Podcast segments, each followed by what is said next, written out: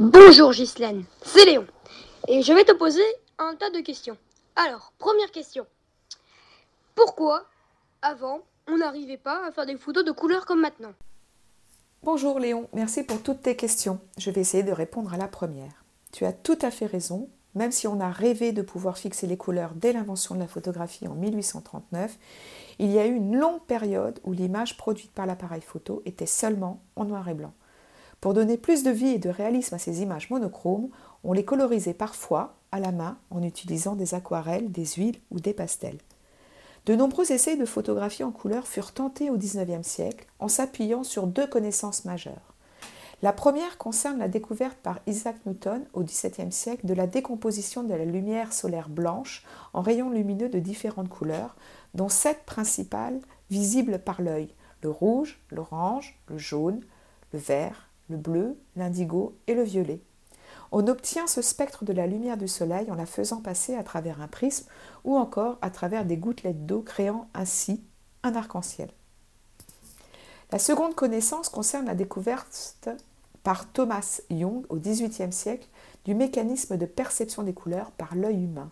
L'œil transforme la lumière en sensation colorée grâce à la rétine, qui comporte des cellules en forme de bâtonnets et de cônes, fonctionnant comme des récepteurs sensibles à la lumière et à ses radiations colorées. Ces cellules transforment l'énergie lumineuse en petites impulsions nerveuses et les transmettent au cerveau qui décode l'information et identifie l'intensité lumineuse et les couleurs reçues. Les bâtonnets sont les cellules sensibles à l'intensité lumineuse et les cônes sont les cellules qui réagissent aux ondes colorées de la lumière. Il existe trois sortes de cônes, chacune sensible à une des couleurs de base, au bleu, au vert ou au rouge. L'ensemble des signaux reçus par les cônes va être interprété par le cerveau pour y faire correspondre une couleur secondaire, jaune, magenta et cyan. La perception des couleurs par l'œil humain est dite trichromatique puisqu'elle se décompose en trois couleurs, rouge, vert, bleu, et permet de distinguer jusqu'à 10 millions de couleurs. Les premiers essais de photographie en couleur par Louis Ducot du Horon Charles Cross ou encore Gabriel Lippmann vont servir de base aux travaux des frères Lumière pour leur fameux autochrome. Breveté en 1903, l'autochrome fut le premier procédé de photographie en couleur commercialisé en 1907. Auguste et Louis Lumière mettent au point un nouveau support unique sensible aux ondes colorées de la lumière. Il s'agit d'une plaque de verre sur laquelle on dépose la couche d'émulsion sensible à la lumière en noir et blanc, un vernis et un filtre trichrome. Le filtre est composé de grains microscopiques de fécules de pommes de terre teintés avec trois couleurs rouge orangé, vert et bleu violet, environ 7000 grains au millimètre carré. À l'exposition dans l'appareil, le rayon lumineux atteint ainsi la couche sensible à la lumière après avoir été filtré par les grains colorés. Une fois la plaque développée et inversée en positif, on pouvait, en regardant la plaque par transparence ou en la projetant sur un écran, découvrir une image en couleur. Ce fut un succès immédiat et durable.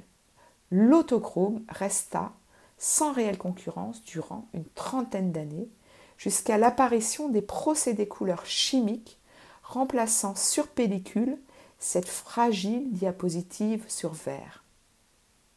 La plaque autochrome sera définitivement abandonnée en 1935 lorsque les laboratoires Kodak mettent au point la diapositive Kodachrome qui sera suivie des procédés de tirage sur papier, le Kodacolor, mettant à portée de tous la photographie en couleur de petit format. Pour la photographie numérique, le principe reste basé aussi sur la trichromie. À chaque pixel est associée une couleur décomposée en trois couleurs primaires, rouge, vert et bleu. Chacune de ces couleurs primaires est codée en valeurs numériques comprenant 8 chiffres, composés uniquement de 0 et 1. Cette combinaison numérique de 8 chiffres est appelée un octet.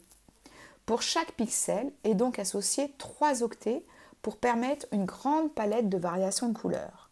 256 valeurs possibles pour chaque couleur primaire. Le mélange de ces trois couleurs a des proportions diverses, permet de reproduire à l'écran une part plus importante du spectre visible par l'homme, plus de 16 millions de nuances de couleurs. Merci Léon.